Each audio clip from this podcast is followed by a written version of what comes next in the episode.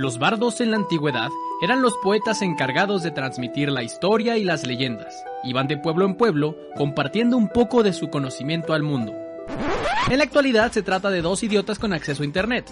Los bardos de la historia con Lechovisa, biografías e historias de la historia. Ah, amigas, amigos y amigas de Lechovisa, bienvenidos a Los Bardos de la Historia, podcast donde cada martes platicamos alguna biografía, un momento histórico o alguna serie de datos lo suficientemente interesantes como para aportar nuestros comentarios de dudosa certeza histórica. Pueden escuchar el podcast en Spotify, Apple Podcasts, iBooks, Amazon Music y en YouTube, donde además puedes ver nuestras hermosas caras. Recuerda suscribirte a nuestro canal de YouTube, hazlo en este momento, por favor, solo es un like y suscribir, de verdad, no te cuesta nada. Y además, déjanos un bonito comentario sobre la historia de hoy. Si nos escuchas en plataformas de podcast, ponnos una bonita reseña o calificación. Mi nombre es Diego Villanueva y como cada semana me acompaña Sergio Villagrán. ¿Cómo te encuentras, Sergio? Güey, neta, el que inventó los Funko es un puto genio, güey. O sea, pinches figuras más eh, sin sentido, digo, más sin chiste, güey. O sea, literal, son la misma madre, nomás con diferente eh, cabellito, güey. Y neta, Te pueden vender cualquier mamá. te pueden vender cualquier mamada, güey. Es un puto genio, güey. ¿Qué, qué pasó? ah, sí, eh, sean ustedes bienvenidos a los dos de la historia número 104. Ah, es colección. A la verga. Eh, número 104, ¿no? Donde eh, hablamos de historia y ocasionalmente de cultura popular. se la pela para Sí, no, es que no quiero ponerlo aquí porque siento que se va a quedar. Entonces, se va a quedar aquí. Ok. Aquí con nosotros. Eh, este podcast cada semana toca algún tema, alguna historia, alguna anécdota interesante para conversarla con dos certeza histórica, algunos comentarios jocosos, posiblemente funables. Una disculpa por lo que sucedió la semana pasada. No fui yo, fue el alcohol. Exactamente. Venimos más pedos ahora, así que no sabemos qué vaya a pasar. Así que va a estar peor.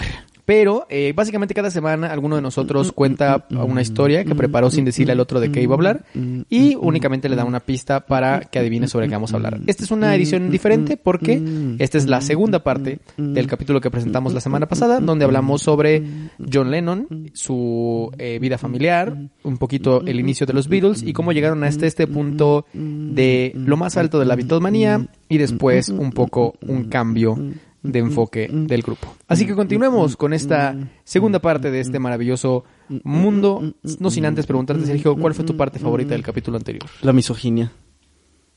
Verga. Verga, güey. Qué mal. Eh, a mí me gustó mucho lo, de lo, de lo del ácido, la misoginia, Ah, la... los, los, los NPCs. Ah, sí, exacto, los NPCs. La música no. No, eso sí tuvo dos, tres. Pero bueno, recapitulemos. Un pequeño resumen de lo que pasó en el capítulo anterior. Eh, John Lennon nació en Inglaterra en medio de un bombardeo. Era un güey bastante problemático. Tuvo una vida familiar bastante conflictiva. Terminó encontrando algunos amigos que también tocaban la guitarra. Hicieron un pequeño grupo que después se convirtió en eh, Sombrero Verde. Ante lo cual decidieron cambiar el nombre a los Beatles. Pasaron por todo el mundo. Se hicieron muy famosos. Fueron a Estados Unidos. Se cambiaron el pelo. Ahora parecían vergas. Y bueno. Sí. se volvieron el espectáculo musical más importante del planeta. Ante lo cual, eh, después de hacer varias giras que los terminaron por hartar por diferentes cosas, porque no podían sentarse en el estudio, porque ya no se escuchaban en los estadios, ya la experiencia de ver a los Beatles en vivo no era tan chida como ellos quisieran, pues regresan al estudio y cancelan permanentemente sus giras, sus presentaciones, siendo la última el del 29 de agosto en Candlestick Park, en San Francisco, que también sería durante muchos años estadio de los 49. Ya liberados de la carga de las giras, los Beatles adoptarían un enfoque más experimental. Después de haber estado en diferentes lugares, ¿no? Después de haber estado en diferentes drogas, pero también en diferentes lugares. Durante esta pequeña pausa que se dieron, eh, George Harrison, por ejemplo, se fue a la India a aprender sobre la meditación, el hinduismo o- y muchos instrumentos que solo en esa parte del mundo se habían explorado. ¿no? Como el sitar y algunas otras percusiones. Eh, Paul se dedicó a experimentar con muchas más drogas y con muchos más instrumentos y corrientes musicales. John se dedicó a hacer un- a películas. El güey empezó a salir en algunas películas. Ok. Y Ringo pasó tiempo de calidad con su familia. Está bien. El buen Ringo. El bueno de Ringo. Después se encontraron con un poquito más de tiempo. Recordemos que el primer álbum de los Beatles lo hicieron en unas cuantas horas de grabación. Ajá. Después de eso se metieron una semana a grabar y después de eso se metieron dos semanas a grabar. Ahora tenían disponibles 700 horas de grabación. Sí, no mames. Es que ya, güey. Ya. Ya, no mames. Y eh, el ingeniero Geoff Emerick recordaría de esta producción la insistencia de que en todo el álbum tenía que todo en el álbum tenía que ser diferente. Empezarían a usar micrófonos en las campanas de los instrumentos de metal, auriculares convertidos en micrófonos conectados a violines, bañados en superoro y plastigoma, osciladores gigantes para variar la velocidad de los instrumentos y las voces, cintas cortadas en pedazos pegadas al revés y luego pegadas otra vez al revés para ver cómo se escuchaba, partes de canciones parchadas con partes de otras canciones y en general muchísima experimentación que llevó a la creación de lo que eventualmente sería el Sgt. Pepper's Lonely Hearts Club. Band. Un paso definitivo en somos los Beatles, banda pop y convertirse en estamos ondeadísimos. sí, güey. Somos virus. Que estamos Es- sondeados. Era el, esa madre ni pega, llamen a Dios. sí. Yo en cualquier fiesta. sí, güey, tal cual. Eh, el Sgt. Peppers es un disco que eh, muchas personas consideran uno de los primeros discos conceptuales, si bien no lo es. Y además John Lennon y Paul McCartney muchas veces han dicho que no nunca fue la intención, nunca fue la idea. Ajá. Ellos traían justamente como este mame de eh, argumentar en contra de lo que se decía de ellos. Se habían convertido en figuras públicas inmensamente populares y había muchísimos rumores de por qué ya no salían a dar giras. Entonces crearon el concepto de una banda que iba a salir a dar giras por ellos. Y tenían de hecho el experimento y la intención de hacer una gira del Sgt. Pepper's Lonely Hearts Club Band sin anunciar que eran los Beatles, a ver qué pasaba. A ver si alguien iba. A ver si alguien iba. Esto event- eventualmente no sucedió, pero lo que sí dijeron fue, bueno, vamos a hacer este concepto en el cual una banda ficticia presenta un álbum. El álbum no se va a tratar de algo conceptual o algo eh, eh, Ajá. continuo, Si no es la banda facticia. es una banda ficticia, pero Pues queremos está medio hacerlo... conceptualón, ¿no?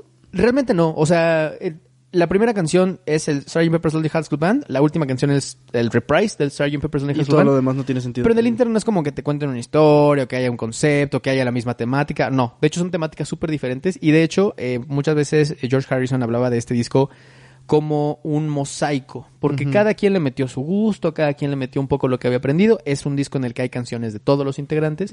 Es un disco en el que cantan todos los integrantes.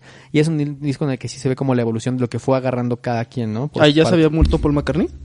Ahí ya se había Sí, muerto ¿no? Paul Pues, McCartney. De, de hecho, con la portada fue cuando empezaron todos los, los, los pinches rumores este, pendejos, ¿no? Y ante estos rumores de que supuestamente durante este hiato que se habían tomado en 1966 había un rumor de que Paul McCartney había muerto, los Beatles toman ese rumor y lo explotan para el tema de pues de la polémica y la controversia y de meter ahí y empiezan a meter muchas sí. pistas y todo el pedo. Principalmente lo que quisieron hacer, por ejemplo, con el tema de la portada del disco, querían que desde ahí se viera un poco lo que querían hacer. Ajá. Este disco iba a ser un mosaico cultural de la época en la que vivían. Iban a meter a muchos personajes, metieron a comediantes, actores, figuras religiosas, los mismos Eh, Beatles, unos muñecos de cera de los Beatles y en el centro estaban esta banda creada que era el Sgt. Ujú. Pepper's Lonely Hearts Club Band. De hecho había intenciones de John Lennon de meter algunas otras figuras, iban a meter a Jesucristo y a Hitler, pero les dijeron como "Mm, Bájenle de huevos. chance no, chance no. Eh, pero sí había algunas representaciones como por ejemplo de eh, dioses prehispánicos en la portada. Ajá. Y de hecho hay una, una decoración que les donó Germán Valdés Tintán para la portada. Ajá. Los trajes del Sgt. Pepper's Lonely Hearts Club Band son diseñados por un, una- un diseñador mexicano. Ah. Eh, y básicamente desde ahí es como queremos que esto sea un mosaico de la expresión cultural de la época. Usaron todas estas herramientas también técnicas y partes de lo que habían eh, hecho anteriormente, presentando una orquesta de 40 piezas. Las sesiones era inicialmente el sencillo de doble cara al que pertenecían estos, este Sgt. Peppers, esta, esta canción inicial, Ajá. donde se escucha una audiencia entrando a un auditorio, Sí. para después ser interrumpido por una orquesta y después ser interrumpido por una banda de rock clásico. Hay algunas canciones que reflejan mucho como el lado más personal de los integrantes. Strawberry Fields Forever es una canción que narra eh, a Strawberry Fields, un centro eh, para niños en estado de orfandad que durante la Segunda Guerra Mundial fue tuvo muchísimo boom porque muchos niños se quedaron sin papás. Sí. Esto estaba en Liverpool y esto estaba muy, cer- estaba muy cerca de la, de la casa de John Lennon, solo que él vivía directamente. Penny Lane, otra canción del disco, más bien narra la infancia de Paul McCartney. Eh, Penny Lane eh, narra la canción que es, que es una es una calle de Liverpool y como la gente que va por ahí, que van a cortarse el pelo o a la tienda y tal, y un poco como si tomaras un cuadro de, de Liverpool, pero desde las dos perspectivas. La de John Lennon, que es como la tristeza de las familias abandonadas y las Sí. familias rotas y tal, y eh, Paul McCartney es como gente Viviendo su vida. su vida, ¿no? Eh, los Beatles buscaron librarse de sí mismos, dando con el concepto bastante eh, tonto, que en ese momento se consideraba, que crear una banda alias, un seudónimo, el Sgt. Ujú. Pepper's Lonely Hearts Club Band. La idea solo se mantuvo para dos canciones, la- el principio y el final, eh, pero era el centro del marketing de la del, del disco de 1967. Fue aclamado en su lanzamiento como prueba de que la música popular podía ser una búsqueda artística tan rica como el jazz o como la música clásica, Ah, sí. y la reputación del disco y el sentido de ambición marcaron el comienzo de una nueva era para los Beatles. Es un discazo, güey. O sea, el Sgt. Sí. Pepper's. Ay, ah, o sea, es- puedes, puedes eh, para quienes escuchan más a los Beatles, puedes debatir si es o no su mejor disco, si es tu favorito o no, pero Es un discazo, güey. técnicamente hablando, sí es el más completo que Sí, tienen. güey. Y tiene también este pedo en el cual ellos ya tenían la tecnología en Abbey Road para utilizar las multipistas y las mezclas. Es un disco que sí está conectado. En las mezclas, cada canción se reproduce una tras otra y no escuchas cortes. Ajá. Por eso también mucha gente lo considera como un disco conceptual, que no es un disco conceptual, o sea, solamente como no escuchas un corte entre una canción y otra, pero de repente hay una que te habla de un orfanato en Liverpool y luego otra de unos amigos y luego otra de una barbería y luego otra Sí. de amor y Sí, pero está, o sea, musicalmente está muy chido. O sea, es- está muy, muy, muy, muy, muy cabrón ese disco. Eh, el concepto era, era un disco grabado por una banda ficticia que era un grupo de rock and roll fracasado en camino de regreso a su ciudad. Para eh, mejor tal vez de la banda, la visión de la banda ficticia no se logró, pero sí perduró como esta presunción satírica que se le quería poner a todas las cosas de cómo reflejaban su proceso artístico. El disco comienza con una presentación en vivo falsa de la Lonely Hearts Club Band. En un acto en supuestamente Las Vegas, la gente pensaba que los Beatles casi con seguridad habían pasado de moda, estando haciendo ellos mismos en 1967 una parodia de ellos mismos. Y mientras se burlaban de esta versión antigua de una banda de actuación, Sgt. Pepper y sus ambiciones ayudaron a codificar a la banda de rock como artistas en lugar de artistas populares nada más. La libertad de las presentaciones en vivo no requería que las canciones de los Beatles ahora sonaran practicadas o ensayadas y de hecho no lo eran. Como ya no tenían que perfeccionar una canción para que sonara bien en vivo, ya no tenías que hacerlo algo fácil de tocar en vivo. Ajá. Podías hacerlo tan complejo como quisieras. Sí. Y George Martin, el productor de los Beatles, dijo, bueno, pues de aquí soy, cabrón. O sea, si ya no tengo que adaptarlo en vivo, pues vamos a Sí. meter orquestas, órganos, pianos, vientos, coros, todo Como lo el güey de Café necesario. Ta- Tacuba. Un organista. Digo, un organillo. Bueno, los dos. Hay que traer dos organillos, carnal. Una robotito danés. ¿No? ¿Alguien? Al fondo se va a escuchar el metro Tlanepantla. Hijos de su puta madre, güey. Nuestros Beatles, güey. sí, sí, definitivamente.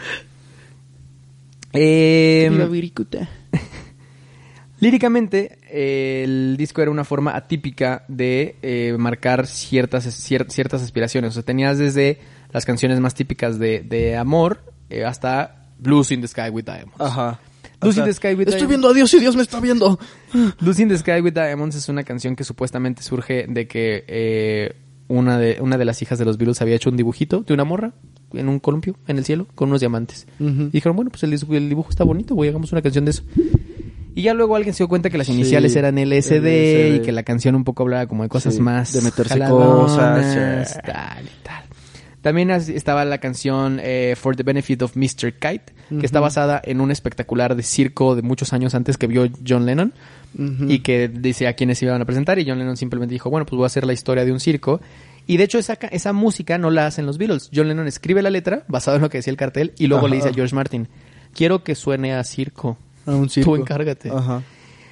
Esta etapa, si bien ya lo venía haciendo, esta etapa es la que confirma para muchas personas el hecho de que George Martin es un quinto Beatle. O sea, la música como suena en este tipo de discos está principalmente, es responsabilidad principalmente de George Martin y de Paul McCartney. Es que, eh, o sea, se me hace, se me hace cabrón. O sea, por lo que dices, chance, o sea, no es conceptual, pero sí es de los primeros discos de los Beatles que siento que suena lo mismo. No de que todas las canciones suenen igual, sino que literal se ve que tenía una línea artística de cómo querían que sonara. Y si bien no todas las rolas, la mayoría siento que suenan como a esto, ¿sabes? Como a... Pues a lo que dices, o sea, como más... Suenan súper producidas. Ajá, Definitivamente. pero como la misma, el mismo tipo de producción, pues. O sea, sí puedes distinguir una rola de ese disco de otros discos que después hicieron, al menos a mi parecer. Yo Eh, qué sé, soy un pendejo, pues. Muchos de los que seguían a los Beatles en la época argumentan que nunca se vio un trabajo colectivo tan cabrón de los Beatles como en el Sgt. Peppers. Si bien discos posteriores fueron muy buenos, ya estaban más bien peleadones y en discos anteriores no estaban teniendo tanto tiempo para entrarle. Aquí neta estaban en un estado de flow constante, güey, de que todos estamos en nuestro peak, Estoy todos están aportando buenas ideas, Cabrón. tenemos los recursos, tenemos las letras, tenemos las canciones y es por lo que sacan un pinche discazazazazo. Entre los críticos musicales, evidentemente el disco fue avaladísimo. El consenso era que los Beatles habían creado una obra maestra, un trabajo rico, sostenido y desbordante de genio colaborativo, cuya audaz ambición y asombrosa originalidad ampliaron dramáticamente las posibilidades y expectativas de lo que podía ser la experiencia de escuchar música popular. Y sí. Y Y no, sí. y sí. Y tenían toda la razón. Sobre la base de esta percepción, eh, el Sgt. Pepper se convierte en el catalizador de una explosión de entusiasmo por el rock en formato de álbum. Mientras ellos grababan en Abbey Road este disco, Abbey Road también le daba servicio a muchas otras bandas y en el piso de arriba se grababa el disco debut de Pink Floyd. Entonces, cotorreaban todo el tiempo, güey. Los Beatles y Pink Y Pink- Floyd y se Pink pasaban Floyd. técnicas de grabación, ideas, etcétera. Entonces, empezaba a crearse Abbey Road como este, este lugar de muchísima inspiración musical. Si ustedes buscan ahorita artistas que han grabado en Abbey Road, neta, es una locura la lista, güey. O sea, Sí, güey. los que me digas. Juan Luis Guerra grabó en Abbey Road. Sí, sí sabía. El, su último disco, ¿no? El que ganó un, un, Sí. un Grammy. Pero así, neta, o sea, el artista que me digas internacionalmente, Sí. ha grabado en Abbey Road. Jay-Z, Kendrick, Beyoncé, o sea, los que quieras, güey. Muse graba en Abbey Road. Eh, hasta la fecha. Eh... no, todavía. Es que me acordé del episodio pasado que todas las bandas que no eran los Beatles eran Tame Impala. ¿Pero qué crees que Tame Impala sí ha grabado en Pues por supuesto, güey. Eh. Son Tame Impala, güey. Son demasiado mamadores. Claro que van a tocar ahí, güey. Eh, eh, la prensa clandestina y convencional publicitaron ampliamente a los Beatles como líderes de la cultura juvenil, revolucionarios del estilo de vida, y el álbum fue el primer LP importante de pop rock en incluir toda la letra de las canciones en la contraportada. Antes de eso, pues, no Ujú. sabía la letra, ahí, o sea, ahí está. De esto estamos hablando. Cuando suenan los citars al revés, en el fondo esto está diciendo George. Eh, estas letras fueron objeto de análisis crítico durante décadas. A finales de 1967, el álbum completo fue objeto de una investigación académica por parte del crítico literario Richard Poirier, quien observó que sus alumnos escuchaban la música del grupo con un grado de compromiso que él, como profesor de literatura, envidiaba. Sí. La cubierta, elaborada también, atrajo considerable interés. Era un collage diseñado por el artista pop Peter Blake y el artista Jan Howard, que mostraba al grupo como la banda ficticia a la que se hace referencia. Es que todo ese disco te grita un, un clásico, güey. O sea, la portada, o sea, las canciones, la portada, güey, eh, las letras, o sea. Era como toda una imagen de la cultura pop, o sea, Ajá. estaban los bigotes que usaba el grupo que reflejaban la influencia del estilo hippie, estaba un historiador cultural, Jonathan Harris, asesorando también las parodias de uniformes militares, eh, y el sargento Pimienta encabezó las listas del Reino Unido durante 23 semanas consecutivas. Otras cuatro semanas en el número uno en el periodo hasta febrero de 1968, con 2.5 millones de copias vendidas en los primeros tres meses de lanzamiento. El éxito comercial de Pepper superó el de todos los álbumes anteriores de los Beatles, mantuvo su inmensa popularidad en el siglo XXI y sobre todo logró que la disquera, la empresa y su manager ya no se sintieran tan preocupados por no turear, porque podían seguir haciendo dinero, Y vender un putero. vender de un puto de discos sin No- salir de Ajá, tour, y no tenían que hacer catering y esas mamadas. sin drogarse para poder estar levantados en el escenario. güey. Sí, no mames. Se drogaban para otras cosas, Sí. pero ya más recreativo, Pero, ajá. ya no performativo. Sí, o sea, no se metían en Gia Coca, se metían en LSD. A las pocas semanas de completar eh, Sgt. Pepper, eh, se crea una película para televisión de una hora, el, el Magical Mystery Tour, y también un largometraje animado producido por United Airlist, el Yellow Submarine. Ahí está, el Yellow Submarine. El grupo comenzaría a grabar música para el primero, finales de abril de 1967, Sí. y el proyecto quedaría inactivo mientras se concentraban en grabar canciones para el segundo proyecto. El 25 de junio, los Beatles interpretan su próximo sencillo All You Need Is Love ante 350 millones de personas desde su estudio, en una Ajá. transmisión de televisión. Ok. El primer enlace de televisión mundial en directo. en el evento conocido como Our World. Era un enlace que tenía artistas en Estados Unidos, al mismo tiempo que iban después con artistas De- del Reino Unido. De Reino Unido. Y es, esta, es este video donde cantan All You Need Love con un chingo de gente en el estudio. Ajá. Hay unos niños ahí cantando. Ajá, aplaudiendo. Está aplaudiendo, Ringo encuerado. Entre los niños con una flor en el pit. Pero era como, solo sesentas. Exacto, güey. Podemos permitirlo. Eh, se lanzó una semana después durante el verano de la, de, durante el verano del amor del 1968 y la canción fue adoptada como un himno del poder de las flores. Muy hippie. Eh, durante ese verano estaba en apogeo el uso de las drogas psicodélicas y los principales embajadores de esto eran los Beatles. En julio y agosto el grupo persigue intereses relacionados con una ideología utópica similar, incluida una investigación de una semana sobre la posibilidad de iniciar una comuna en una isla. No mames, ya la, eh, la secta, cabrón. La secta de los... de los- lo que hubiera sido, güey. Sí, estaba así, así, güey. De, De, de, de ser una historia de crimen real, Sí, güey. güey, de que eso terminó siendo leyendas legendarias, Sí, güey. güey, no mames. Cuando la policía llegó, el 24 de agosto, el grupo conoce al Maharishi Mahesh Yogi en Londres. Yogi. Él dijo, Oye, John. Oye, no mames. Oye, oigan, Beatles. Al día siguiente viajaron a Bangor para un retiro de meditación trascendental. Ya podían hacer lo que quisieran, güey. Ya... Sí.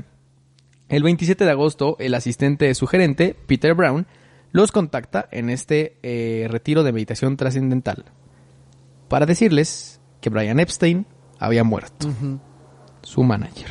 Sí. El forense dictamina que la muerte fue una sobredosis de carbitol y se rumora que se trataba de un suicidio. Su muerte deja al grupo desorientado y temeroso sobre el futuro. Lennon decía de esa época, colapsamos. Sabía que estábamos en problemas. No tenía ningún concepto erróneo sobre nuestra capacidad para hacer otra cosa que no fuera tocar música y estaba asustado. Pensé, estamos en severos problemas. Sí, porque Epstein era, pues, el güey, literal, era de los güeyes que los mantenían unidos, pues, y les daba como cohesión a, a su, a su desmadre.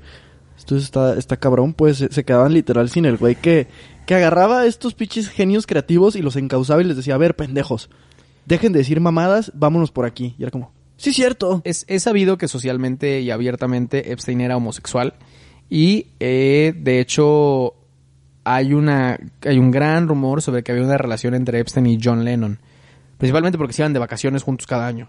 No, no, no es lo que tiene que ver. Es como, es como tu Como ti- tu tío que nunca se casó y llega con su roomie de toda la vida. Es como eh, ahora que estaba viendo en How Your Mother, que le dice, este, de las tías de Robin, ¿no? De la tía de Robin que vive con su amiga especial desde hace 20 años. Y que le dice, Robin, tu tía es lesbiana. No. Ah, no mames, eso explica mucho. Eh, pero John como que siempre lo rechazaba, o sea, no, no lo trataba culero, pues sí le decía que no y John tenía como mucha mucha curiosidad de la homosexualidad de Epstein, como que le hacía muchas preguntas así que, güey, pero ¿quién te gusta? ¿Por qué te gusta? Tal. Y por eso pasaban mucho tiempo juntos, además de que neta se eran muy compas porque se conocían desde morritos, güey. sí, digo, además, o sea, la homosexualidad en Inglaterra todavía estaba... No, no, no sé si todavía era... era, era Al principio de los Beatles era un crimen. Era, era, ajá, güey, o sea, literal como hasta los 60s, mediados de los 50s, dejó de ser un crimen ser homosexual, güey. Entonces, o sea, como, como todo, ¿no? Primero se legaliza, pero todavía el estigma social, digo, si todavía se mantiene, imagínense en esa época, güey. Patty Boyd, la entonces esposa de George Harrison, recordaría que Paul y George estaban completamente destruidos. Se sentía una noticia como si les hubieran dicho que sus propios padres habían muerto. Durante una reunión de la banda en septiembre, McCartney recomendaría que la banda continuara con el Magical Mystery Tour. La banda sonora de esta película se lanzó en Reino Unido como una producción extendida, un EP, de seis pistas a principios de diciembre del 67. Fue el primer ejemplo de un EP doble en el Reino Unido. El disco lleva una vena psicodélica del Sgt. Peppers, pero eh, el empaque reforzaría la idea de que el lanzamiento era una banda sonora de película en lugar de una continuación del Sgt. Pepper. En Estados Unidos, la banda sonora aparecería como un LP con el mismo título que incluía cinco pistas de los sencillos recientes de la banda. En sus primeras tres semanas, el álbum establece un récord de venta iniciales más altas que cualquier LP de Capitol Records en la historia. Magical Mystery Tour se emite por primera vez el Boxing Day ante una audiencia de 15 millones de personas, dirigida en gran parte por McCartney. La película fue el primer fracaso crítico de la banda. Oh, vaya. El Daily Express lo descarta como basura descarada, el Daily Mail lo llamó una presunción colosal y The Guardian recalificó la película como una especie de obra de teatro moral de fantasía sobre la grosería, la calidez y la estupidez de la audiencia. Los bardos de la historia. Gould lo describe como una gran cantidad de imágenes en bruto que muestran un grupo de personas subiendo, bajando y viajando en autobús. Si bien las cifras de audiencia fueron respetables, su calificación en prensa hizo que las cadenas de televisión perdieran interés. El grupo entonces se sintió un poco menos entusiasmado por su otro proyecto, Yellow Submarine, que presentaba a la banda apareciendo como ellos mismos solo durante un breve segmento de actuación. Se estrenaría en julio de 1968 y la película presentaba versiones de dibujos animados de los miembros de la banda y una banda sonora con 11 canciones. Los críticos elogiaron la película por su música, humor y estilo visual. Yo creo que esos críticos estaban asidísimos. Eran los 60. Sí, Todos seguro estaban estaban así. asidísimos. Recomendaban de que antes de ir a ver Hielo Submarine, póngale un poco de ácido al refresco de su hijo. ¿Vas a llevar a tu hijo a ver Yellow Submarine? Llévalo hasta el culo. Dale un ajo. Dale a la un verga. ajo, Dale un ajo. Que te valga, que te valga. Lo que se te haga fácil. Muy padre. En febrero del 68, los Beatles viajan de nuevo con Maharishi Mahesh Yogi Para- para, par- para participar en un curso de guía de meditación de tres meses. Esto marcaría un periodo muy prolífico en la banda, produciendo numerosas canciones, incluida la mayoría de su próximo álbum. Sin embargo, Starr solo duraría 10 días en este retiro porque no le gustó la comida. McCartney se aburrió y se fue un mes después. Lennon y Harrison se quedaron. no podía saber. La creatividad se volvió cuestionable cuando un técnico en electrónica conocido como Magic Alex sugirió que el Maharishi los estaba estafando. Ojo. Cuando alegó que el Maharishi había hecho insinuaciones sexuales a las mujeres asistentes, Lennon, persuadido, se fue abruptamente solo dos meses después. Se trajo a Harrison, quien no quería irse, pero le dijo, ni madres, Ni madres. ni Tú madres. te vienes, no nos vamos a meter en pedos. Lennon escribió una canción mordaz titulada Maharashi y la rebautizaría como Sexy Sadie, para evitar posibles problemas legales. Ah, ¿a poco de eso trata Sexy Sadie? Wow. En mayo, Lennon y McCartney viajan a Nueva York para la inauguración pública de una nueva empresa de los Beatles, la Apple Corps. Inicialmente, se formó varios meses antes como parte de un plan para crear una estructura comercial que pues, les permitiera evadir un poquito de impuestos. que se joda el fisco. McCartney describió a Apple como una especie de comunismo occidental. Así le dicen. La empresa agotó financieramente al grupo con una serie de proyectos fallidos manejados en gran parte por miembros del séquito de los Beatles a quienes se les dieron sus trabajos independientes de talento y experiencia. Qué mala pata, brother. Muy mala, la verdad. Eh, Harrison diría más tarde. Era un cagadero. Ujú. John y Paul se dejaron llevar por la idea, gastaron millones y Ringo y yo simplemente tuvimos que aceptar. Desde finales de mayo hasta mediados de octubre del 68, el grupo grabaría lo que se convertiría en The Beatles, el álbum. Un LP doble conocido comúnmente como el álbum blanco, The White Album. por su portada en blanco. En blanco. Durante ese tiempo las relaciones entre los miembros se volvieron un poquito más culeras. Starr renunciaría por dos semanas, dejando a sus compañeros de banda para grabar Back in the USSR y Dear Prudence como trío. Eh, McCartney como batería en estas dos canciones. Y luego, fue co- y luego Ringo fue como, no debí de hacer eso. No debí dejar a Paul McCartney en mi puesto. Eh, Lennon había perdido interés en colaborar con McCartney. Pues, había contribuido con Obladí Obladá, pero Lennon la despreciaba y decía, es mierda de música, Paul. Las tensiones se agravaron aún más por la presunción romántica de Lennon con la artista de vanguardia Yoko Ono, a quien insistía en llevar a las sesiones a pesar de que el grupo entendía que no se permitía la presencia de novias en el estudio. Oh, no. McCartney recordaría que el álbum no fue agradable de hacer. No, no. Con el disco, la banda ejecutó una gama más amplia de estilos musicales y rompería una tradición reciente de incorporar varios estilos musicales en una canción, manteniendo cada pieza musical consistentemente fiel a un género selecto. Lennon diría más tarde, cada pieza es una pieza individual, no hay música de los Beatles, es John y la banda, Paul y la banda, George y la banda. Las sesiones también produjeron la canción más larga de los Beatles hasta el momento, Hey Jude, lanzada en agosto como un sencillo que no pertenecía al álbum con Revolution. Publicado en noviembre, el White Album fue el primer lanzamiento de un álbum de Apple Records de la banda. Emi siguió siendo propietaria de sus grabaciones, pero colaboraban. El disco atrajo más de 2 millones de pedidos anticipados, vendiendo casi 4 millones de copias en Estados Unidos en un mes. Sus temas obviamente dominaron las listas de éxitos y el contenido lí- lírico fue el foco de mucho análisis por parte de los especialistas.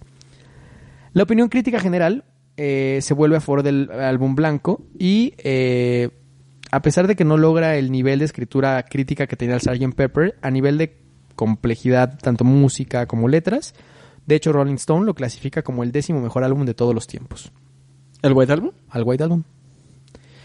Aunque Let It Be fue el lanzamiento del último álbum de los Beatles, se grabó en gran parte antes de Abbey Road. El ímpetu del proyecto provino de una idea que Martin atribuye a McCartney. Él había sugerido que grabaran un álbum con material nuevo, lo ensayaran, lo presentaran ante una audiencia en vivo por primera vez, en un disco y en una película.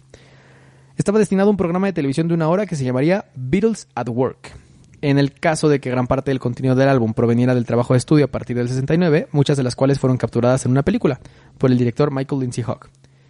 De hecho, muchas de estas grabaciones las puedes ver en Disney Plus, en Get Back. En, Ah, no lo he visto y lo tengo ahí guardado, güey. Sí, está sí que muy está vergas, bueno, güey. Muy, muy vergas. O sea, porque es puro material, era puro material inédito, ¿no? Que- nunca salió y sí, sí. y son horas y horas y horas de grabación. Ujú. Sí, pues es, es una serie, íntimo, ¿no? güey. Súper íntimo. Sí.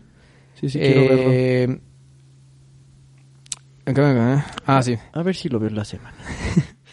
Eh, Martin dijo que este proyecto no fue en absoluto una experiencia de grabación feliz, pues era un momento en que las relaciones entre los Beatles ya estaban en su punto más bajo. Harrison decía, era el punto más bajo. No, pues gracias, cabrón. Gracias, Harrison. Eh, y Harrison siempre estaba enojado con McCartney y con Lennon porque se sentía ausente durante los procesos creativos Sí. y eventualmente dejó de ir. Ya solo iba cuando grababan sus partes. Pues es que eso sí era cierto, ¿no? O sea, que medio lo hacían menos, pues, o no lo, no lo contemplaban El güey tanto. también era una verga, güey. Y el güey, ajá, el güey era muy bueno, pero como que, pues no, no sé. Al regresar de... De repente se ausentaba durante cinco días y una de, estas una de estas veces regresó y dijo, a la verga su puta banda. Amenazó con dejar la banda a menos que dejaran de hablar sobre presentaciones en vivo. Él solo se iba a quedar si neta no volvían a estar en vivo. En su lugar se concentraría en terminar un nuevo álbum titulado inicialmente Get Back. También exigió que dejaran de trabajar en Tugendcamp Film Studios y regresaran al Apple Studio. Sus compañeros de banda estuvieron de acuerdo y se decidió rescatar el metraje para la producción de televisión. Aliviando las tensiones dentro de la banda y mejorando un poco la calidad de su sonido, Harrison invitó al teclista Billy Preston a participar en los últimos nueve días de sesiones. Preston es otro de los que muchos dicen es el quinto Beatle, que de hecho se ha acreditado dentro de la canción eh, del sencillo Get Back. Es el único músico en la historia Que sale... que está acreditado, además de los cuatro Beatles, en una canción de los Beatles. Oh. Después de los ensayos, la banda no pudo ponerse de acuerdo sobre un lugar para filmar un concierto. Había varias propuestas. La primera era un barco en la mitad del mar. La segunda era un manicomio. Ok. El desierto de Libia y el Coliseo Romano. Sencillo. Ante lo cual decidieron filmarlo en la azotea del edificio Apple Corps. Eh, ya, como que se les pasó el tiempo de decidir y ya, ah, verga, era hoy, güey. era hoy, no, sí, sí, sí, no, no mames que sí se va a hacer esa mamada. Terminaron de filmar esto, terminaron de hacer sus mezclas y sus masters para, para la grabación y ya no regresaron al estudio. El productor Glyn Jones, que ni siquiera era productor, era un ingeniero, tuvo que medio pegar y parchar todo porque ya no volvieron. Terminó de, de pegar las canciones juntas. Ajá. Se desarrollaron más tensiones entre los miembros de la banda con respecto al nombramiento de un asesor financiero para este rompimiento.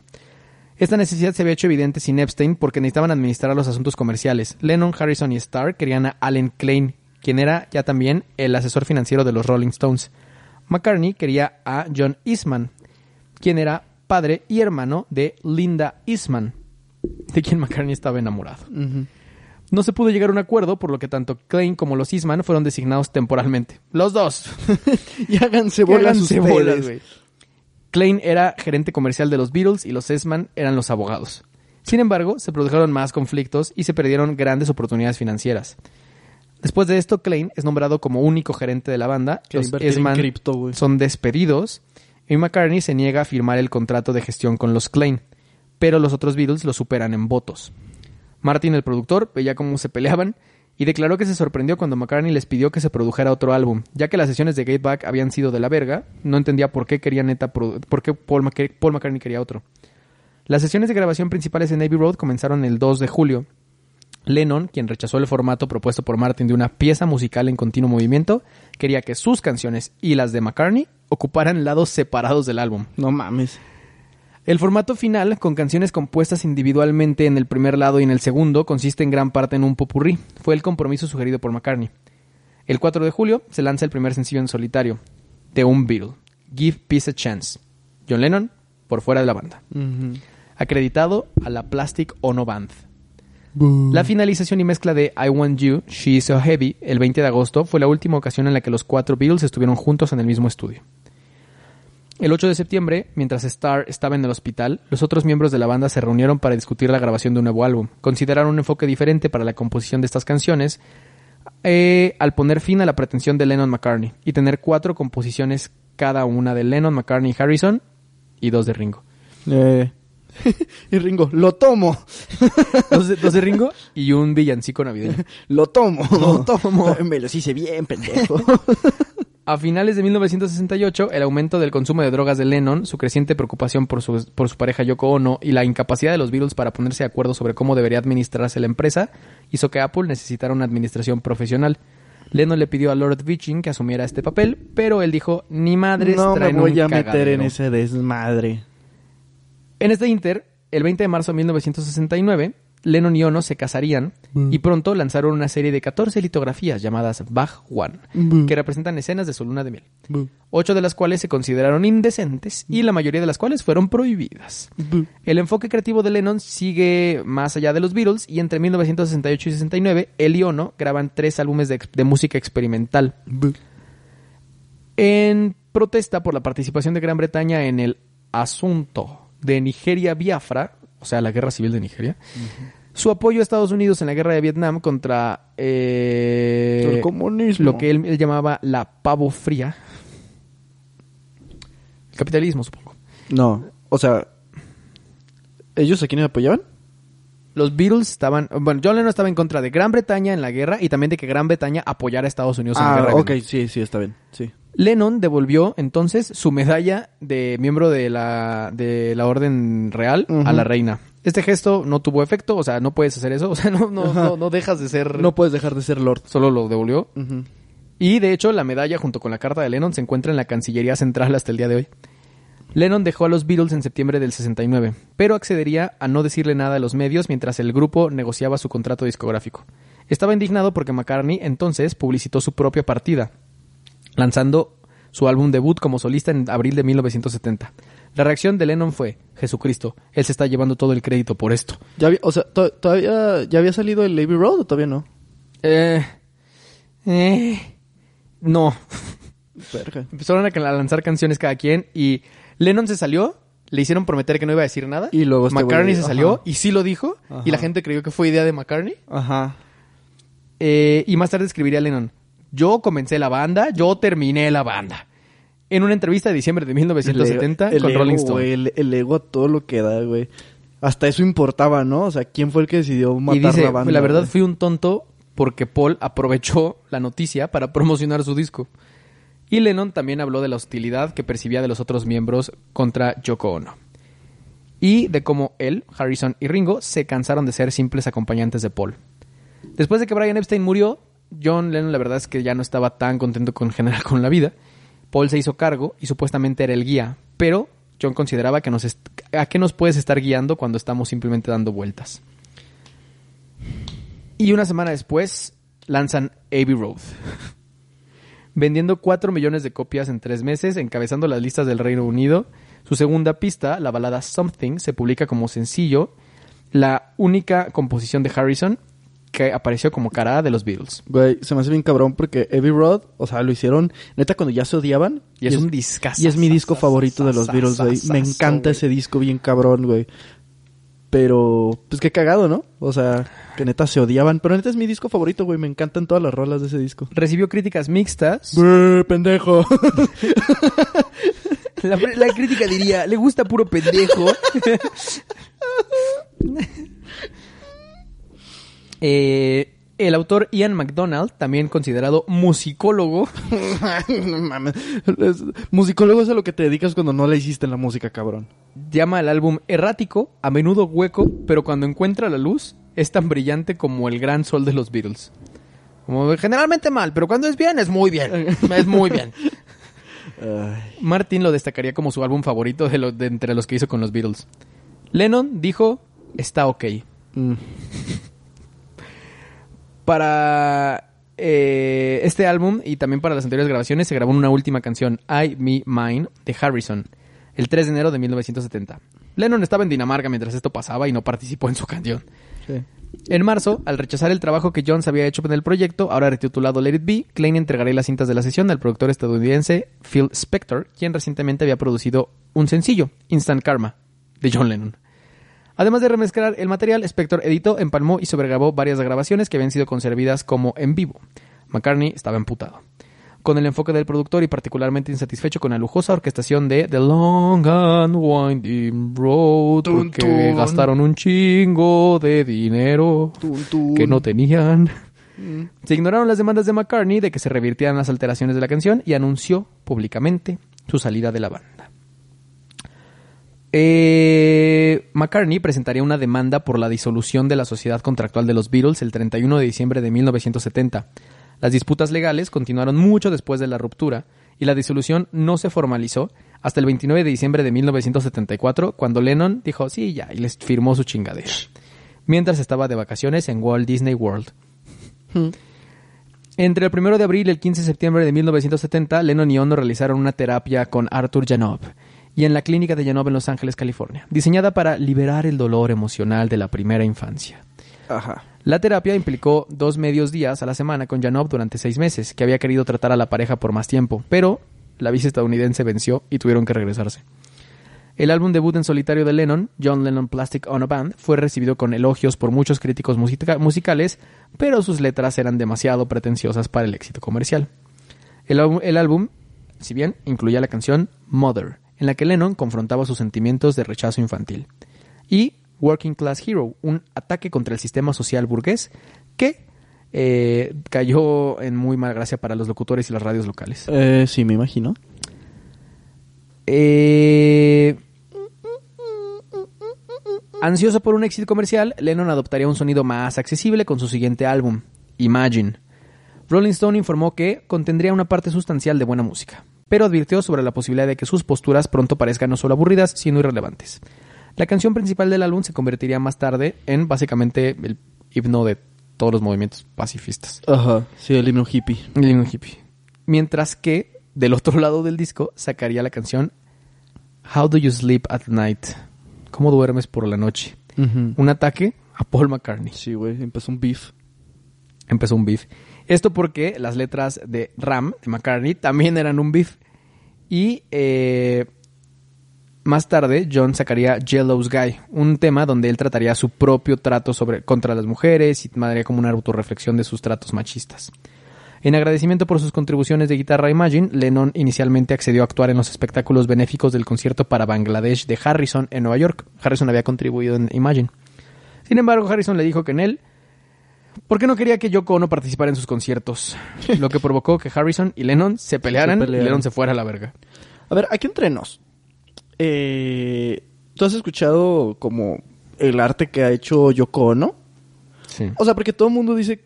O sea, siento que sí le tiran mucha mierda. Estoy seguro que hay un componente muy grande de machismo. Eh, pero realmente... ¿Era talent... O sea, ¿es talentosa?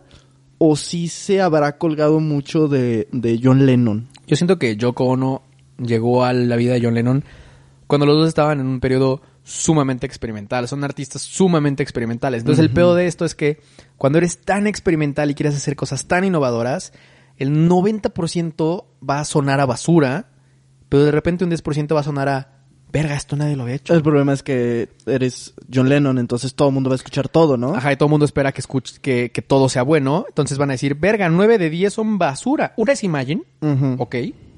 Pero las otras 9 de 10 son basura. Ajá. Sí, es que hay, hay un pedo, ¿no? Como muy grande con Yoko Ono, pues, que ya ves que dicen, ah, es que ya rompía los virus, que no, o sea, no es cierto. Pero, pues sí es como un tema bien polémico, ¿no? El pedo de, de, de, de Yoko Ono. Lennon seguiría grabando algunos álbumes y, por ejemplo, Sometime in New York City se grabó como una colaboración con Ono, se lanzó en el 72 con la banda neoyorquina Elephant's Memory. Lennon y Ono dieron dos conciertos benéficos con Elephant's Memory, invitados en Nueva York en ayuda de los pacientes del centro psiquiátrico Willowbrook State, representadas en el Madison Square Garden el 30 de agosto del 72. Fueron sus últimas apariciones en conciertos de larga duración. Después de que George McGovern perdiera las elecciones presidenciales del 72 frente a Richard Nixon, Lennon y Ono asistieron a un velatorio posterior a las elecciones en la casa de Nueva York del activista Jerry Rubin. Fueron al, fueron al funeral de la democracia. Fuera al funeral de América. Es que Lennon- también eran muy mamadores, es que también ese es Sí, el güey. tema, güey. Eran, eran muy mamadores al grado de que ya no caían bien. Era como, ya, mijo, ya, por el amor de Dios, güey, bájale dos rayitas al- a, a la mamada. El peor es que durante esa fiesta, Lennon estaba tan deprimido que se emborrachó y tuvo relaciones sexuales con una invitada, mientras Choco también estaba en la fiesta. Cuando Lennon estaba a punto de grabar Mind Games en el 73, él y Ono deciden separarse. Durante el siguiente periodo de 18 meses, John Lennon lo llamaría como un fin de semana perdido, el Lost Weekend. Eh, lo pasó en Los Ángeles y la ciudad de Nueva York. De 18 meses. 18 meses. Un fin de semana de 18 meses. Qué padre. Lo pasaría en Los Ángeles y Nueva York en compañía de Mai Pang, eh, su eh, morrita de esos 18 Ujú. meses. Mind Games, acreditado a la Plastic UF Ono Band, fue lanzado en noviembre del 73. Lennon contribuyó con I'm the Greatest al álbum de Ringo Starr, lanzado el mismo mes. Todos los Beatles seguían colaborando entre ellos y Paul. Ajá. Eh, con Harrison uniéndose a Starr y Lennon en la sesión de grabación de la canción, marcó la única ocasión en que tres ex-Beatles grabarían juntos. A principios de 1974, Lennon bebía un chingo y eh, sus travesuras, alimentadas por el alcohol, dije, fueron noticia. Lennon en uno de estos en una de estas épocas se puso una toalla sanitaria sin usar en la frente y se peleó con una camarera en un hotel. Eh, también, dos semanas después, cuando Lennon y Harry Nilsson fueron Ajá. expulsados del mismo club después de abuchear a los Smother Brothers, Lennon decidió producir esa misma noche un álbum de los Pussycats de Nilsson y Pang. Alquiló una casa en la playa de Los Ángeles para todos los músicos y después de un mes de libertinaje, las sesiones de grabación se convirtieron en un caos. Y fue entonces cuando Lennon dijo, "Am, esto ya fue demasiado. Ajá, ya me mamé. Ya me mamé. Y regresó a Nueva York con May Pang para terminar de, de trabajar en el álbum. En abril, Lennon empezaría a producir también canciones para algunos otros artistas. Producirá, por ejemplo, la canción Too Many Cooks de Mick Jagger, Ok. que por razones contractuales no saldría hasta 30 años después, en un disco de The Very Best of Mick Jagger. Ok. Lennon se había establecido en Nueva York cuando grabó el álbum Walls and Bridges, lanzado en octubre de 1974, que incluía Whatever Gets You Through the Night, que contó con Elton John en los coros y el piano. Se convertiría en el único sencillo de Lennon como solista en encabezar la lista Billboard Hot 100, y un segundo sencillo del álbum, Number 9 Dream, siguió antes de fin de año. Eh, el 28 de noviembre, Lennon hizo una aparición sorpresa en el concierto de acción de gracias de Elton John en el Madison Square Garden, en cumplimiento de su promesa de unirse al cantante en un espectáculo. Eh, en las dos primeras semanas de enero de 1975, Elton John encabezaría la lista con su versión de Lucy in the Sky with Diamonds como solista, con Lennon en la guitarra y coros. Lennon aparece en los créditos del sencillo bajo el apodo de él, Dr. Winston O'Boogie. Winston O'Boogie. Winston O'Boogie. Cuando enero se Suena más a nombre que muchos de los cabrones del episodio pasado, güey. Eh, fue entonces cuando decide grabar Fame en colaboración con David Bowie y se convertirá en el primer número uno de David Bowie en los Estados Unidos. Uh. En febrero, Lennon lanza Rock and Roll, un álbum de versiones de canciones de rock que le gustaban. Ah. Stand By Me es uno de los más conocidos de ese álbum. Y eh, un éxito en los Estados Unidos. Eh, hizo entonces lo que sería su última aparición en el escenario en el especial de ATV A Salute to Lou Great, grabado el 18 de abril y televisado en junio. Tocaba la guitarra acústica y era respaldado por una banda de ocho integrantes. Lennon interpretó dos canciones de rock and roll, seguidas de Imagine, la banda conocida como Etcétera. No mames, es que putísima madre. Son, we are puzzles. ¿Por qué se llaman puzzles? That's the puzzle. That's the puzzle. Somos- Así era de mamadores. Somos etcétera. ¿Por qué? Porque aún hay más. Pero espera. Ah, Eh, bueno. la banda conocida como etcétera usaba máscaras porque John Lennon argumentaba que todos los artistas tenían dos caras y ellos serían abiertos al decirlo. Verga. Bueno. mm, Eh, el 9 de octubre de 1975, en el 35 cumpleaños de John Lennon, nace Sean, el único hijo entre él y Yoko Ono. Sean. Sean Lennon. ¿Ya había vuelto con Yoko, no? ¿Mm? Ah. John asumió el papel de amo de casa y Lennon comenzaría lo que sería una pausa de cinco años de la industria de la música, durante lo cual se desapareció y muchos años después diría que simplemente se dedicó a cuidar al bebé y aprender a hornear pan. Muy bien. Durante esos cinco años se dedicó completamente a Sean. Se levantaba a las seis de la mañana todos los días, preparaba sus comidas, pasaba tiempo por él, lo llevaba a caminar al parque escribió canciones de cuna para su hijo. Para. John Lennon le escribió así, mi papá me escribió una canción, ¿quién es su papá? John, John Lennon. Lennon. Y eh, anunció formalmente su ruptura con la música en Tokio en 1977. Dijo, he decidido, eh, básicamente, estar con mi bebé tanto como pueda hasta que sintamos que podamos tener un tiempo libre para dedicarme a crear cosas al aire libre. Qué padre tener ese dinero y neta poder decir, güey, me voy a dedicar A los treinta y tantos años decir, pues voy a tener a mi hijo, lo voy a llevar al parque y... y no tengo que trabajar. Nunca o sea, más, güey. No me voy a separar de mi hijo, güey. Lo voy a ver cada segundo del día, así. Hasta que llegó octubre de 1980, ¿Y qué pasó? donde decidió lanzar al- canciones que llevaba escribiendo que estaban en su mente durante todos esos años.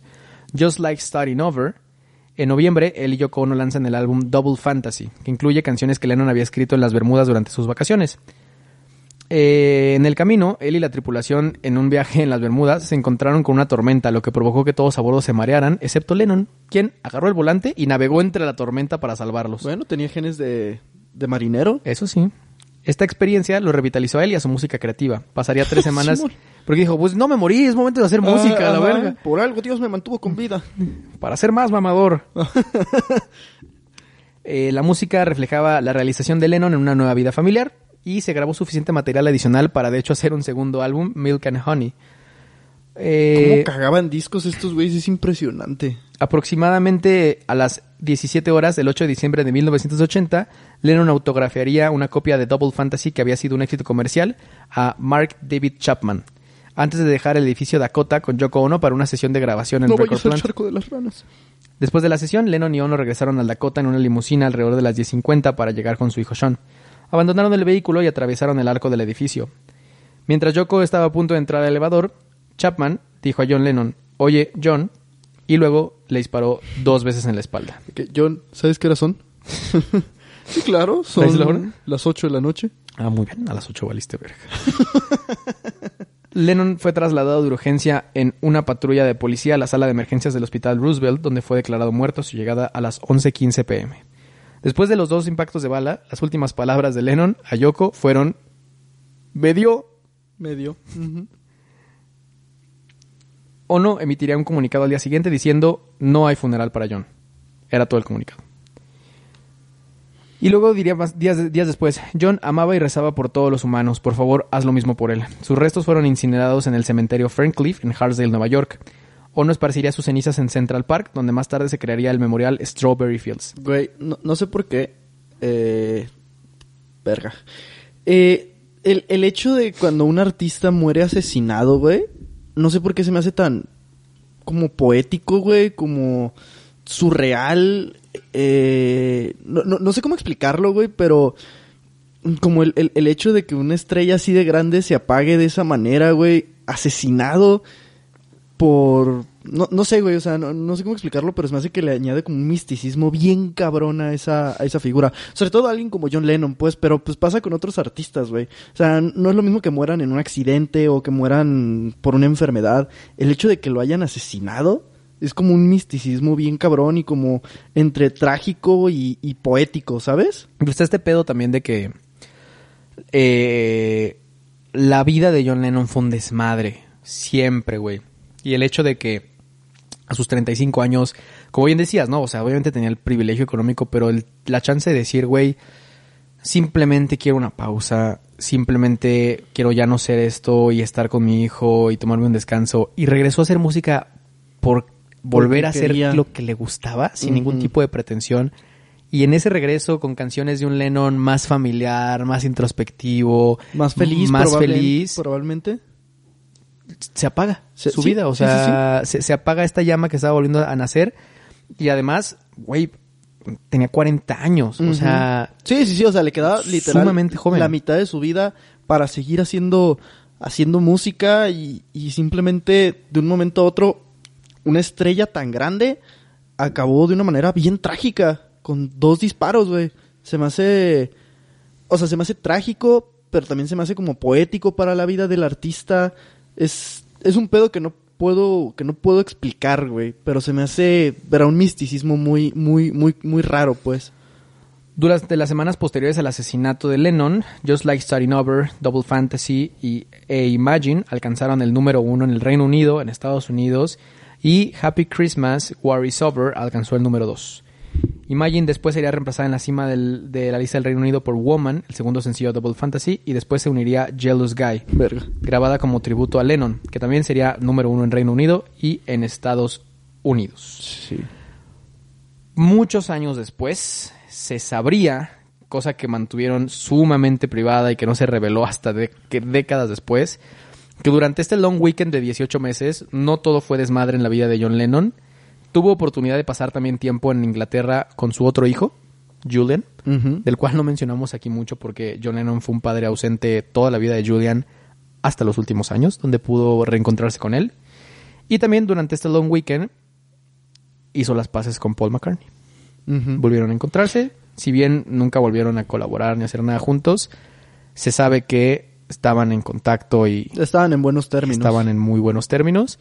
Cosa que fue Paul McCartney quien lo reveló porque dice que es lo que nunca se hubiera perdonado, que yo no hubiera muerto sin que él hiciera las paces con alguien que, si bien se convirtieron en los dos artistas más consolidados del universo, seguían siendo los dos güeyes que se juntaban a, hablar y a 16 tocar años. música porque sus mamás habían muerto y solo con la música podían entenderse y entender el mundo, güey. Es, es increíble, güey. No sé. Imagínate el, el pedo de Paul McCartney, güey, que tiene 80, 85 años. Acordarse de ese pedo, güey. De, verga, mi amigo que conocí hace, pues toda una vida, güey. O sea, literal, ya recuerdos bien borrosos, güey. O sea, porque además se murió a los 35 años, ¿sabes? O sea, realmente ni siquiera terminas de conocer a alguien, güey, con el que, como dices, o sea, sí, güey, se, se volvieron pinches artistotas cabroncísimos, leyendas por sí solas, imágenes míticas, pero era lo que te decía, güey, más allá de la imagen mítica, humanos, y humanos que tenían una afinidad, güey, que se juntaban en la sala de la casa de, de John a entenderse y a platicar y, y, y, y que literal su sueño era vivir de la música. De repente todo se salió de las manos. Y como ese pedo como tan a la distancia, o sea, probablemente Sí. yo creo que pues ahorita Paul McCartney sí creo que es de los artistas que más tiempo llevan haciéndolo, de los artistas vivos que más tiempo llevan haciéndolo. Y no sé, como ver esa imagen a lo lejos. Yo me acuerdo que en el concierto ya ves que le dedicaba una canción a cada uno de sus compas de los Beatles. Que sea, estaba para Poe, estaba para, para Ringo, estaba para, para, para John, estaba para este, se fue el nombre del otro. güey. George. Para George. Pero, güey, ese pedo, o sea, George también, o sea, George murió de una, pues murió de Unos años cáncer, después. años después. Pero John murió, pues asesinado, muy joven, y que fue tu amigo desde los 16 con el que creaste. No me imagino cómo puede ser como esa nostalgia tan cabrona que Sí, te no puede, que te puede llegar, güey. Yo, yo he tenido la oportunidad de ver a Paul McCartney dos veces y justo en esta, en esta parte que dices del show, cuando hace la mención de John, neta es un hueco y un nudo en la garganta porque toca dos canciones. E- Esa vez en Ciudad de México me tocó escuchar. Primero tocaba eh, Blackbird, que es una bala súper bonita de un, de un ave que animan a que empiece a volar. Es así, súper sencilla. Y él decía, esta canción, John y yo la escribimos antes de que existieran los Beatles. Era él y yo sentados aprendiendo a tocar la guitarra, escribiendo una canción. Y luego toca eh, If I Say, que es una que ya escribió mucho después de, de los Beatles. De hecho, creo que la escribe después de que muere John. Que es esta canción que dice, eh, si, me- si yo dijera que te conocía bien, conociéndote, te reirías de mí y eso es lo que extraño.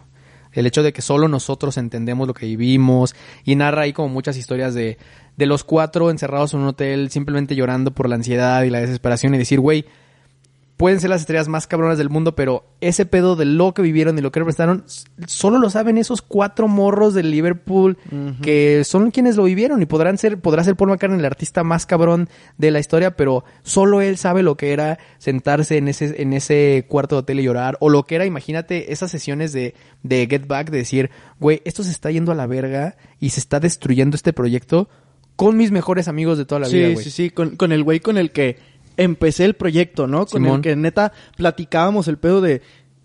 y es más, yo creo que en ese entonces ni siquiera estaba el sueño de ser estrellas del rock porque no existía ser estrellas de rock, güey. O sea, en ese momento solo eran dos güeyes que decían, güey, pues chance podemos vivir tocando nuestra música en pubs toda Sí, nuestra vida. Estaría cual. verguísima. Porque güey. les gusta la música, no porque Eh, lo ven como algo Ajá. más. Estaría verguísima tocar en clubes toda nuestra vida y hacer música, güey. Y de repente se vuelve pinche madre sototota, cabrón. Y, y se te sale de las manos y ya hay dinero y ya hay fama. Claro, y, y es el pedo de que, güey, imagínate en ese momento que neta lo ves y lo odias. Y luego después recordar y decir, güey, ese mismo vato que terminé odiando fue el güey que, que me animó a mejorar en la música, que me animó a ser mejor. eh, y de- después se va y tú sigues tu vida, güey, pinches 40 años después. Ya ni a veces recuerdas, yo creo, bien cómo era su voz o cómo Claro. era lo- su, su rostro, güey, a los 16 años. Qué cabrón, güey, o sea, eh, por, por eso los Beatles son como una... Son muy míticos, güey. Ajá. Sí, sí, tiene cierto misticismo alrededor. Digo, igual cuando se habla mucho de quién es tu Beatle favorito, Paul o John. Creo que evidentemente, siendo objetivos, Paul tiene un repertorio musical que le da tres vueltas a cualquier otro Beatle, lo que me digas, pero... O sea, para mí siempre ha sido mi favorito John porque tiene justo este tema, como es como un tema más de misticismo del John y su tema familiar y todo el pedo y que murió joven y nunca supimos hacia dónde iba, porque ese regreso del Double Fantasy pudo haber sido un, un, un regreso épico y todo este rollo de la persona. Es súper también hermético el conocer más de John Lennon, porque de Paul te lo cuenta él, pero de John solo te lo pueden contar quienes lo conocieron. Quienes lo conocieron, güey. Sí. Y que a ver que te cuentan, y, y que te cuentan su perspectiva. Pero sí, justamente por eso, o sea, yo sabía que quería hablar de los Beatles, pero también me interesaba mucho hablarlo a través de la vida de John Lennon, eh, donde evidentemente iba a hablar de los Beatles, pero también de esta figura musical que trascendentalmente cambió la historia de la música. Pero muy cabrón. Sí, sí, definitivamente, güey. Eh, y ya, ¿Y ya? les gustó. ¿Qué opinan ustedes? pero ustedes qué dicen, ¿no? A mí me ¿Quién es gusta- su favorito? ¿Es Ringo? A mí me gusta mucho Octopus's Garden. Si su favorito es Ringo, ustedes son grandes personas. O sea, tomaron la decisión correcta. ustedes no se pelean, güey. Ustedes no se pelean. Mi favorito es Si- Ringo, si, güey. su favorito es, es Josh Harrison, ustedes están en drogas, Ustedes o sea, se drogan se muchísimo, drogan y ¿sabes qué? Te respeto. Está bien, pero si tu favorito es Ringo, eres, eh, seguro eres de huevos, Eres a toda madre, güey. Sí, eres a toda madre. En fin, díganos en los comentarios quién es su Beatles favorito. Espero que si alguien en los comentarios, eh, mientras escuchaba todo esto y no escucha los Beatles y tal, pues escuchen unas rolitas, escuchen un par de álbumes por ahí de los que mencionamos. La verdad es que no, no tienen desperdicio. Eh, y cuéntenos quiénes son estos artistas que les llegan a una fibra muy personal. En mi caso creo que John Lennon es sin duda el que más. Entonces cuéntenos quiénes son para eventualmente hacer un capítulo de ellos. Por ejemplo, nos falta Clavillazo. Falta- Nos falta Chabela Vargas. Chabela Sí, Vargas, sí, sí. exactamente. También está Eh, Eh, ex- extentación. Ex Extentación, Teo González. Teo González, claro que sí. Teo González. Mip, mip, yo digo mip, mip cada día antes de dormirme. Hasta allá, donde estés, mi querido Teo. Mip, mip para ti. vivo, güey. Ah, sí, es cierto que se murió fue Polo Polo.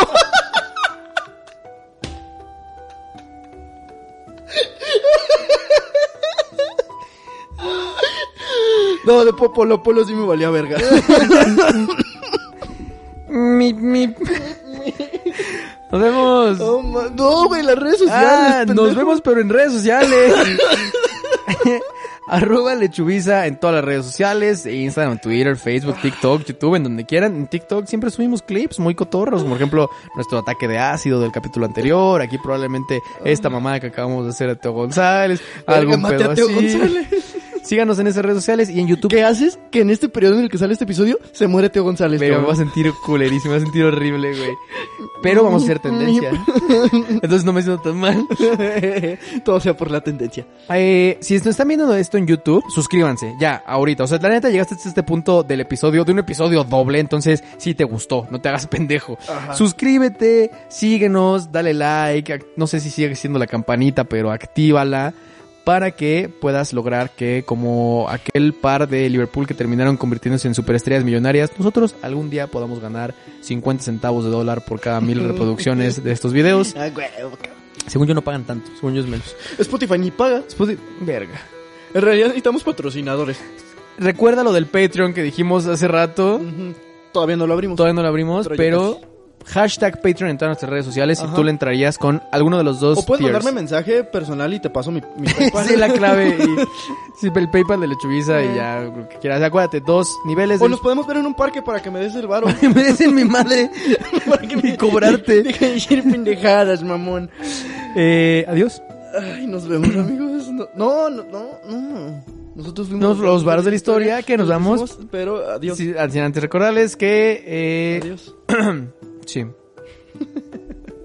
mip, mip, mip, mip. Que en paz descansa el mip, mip.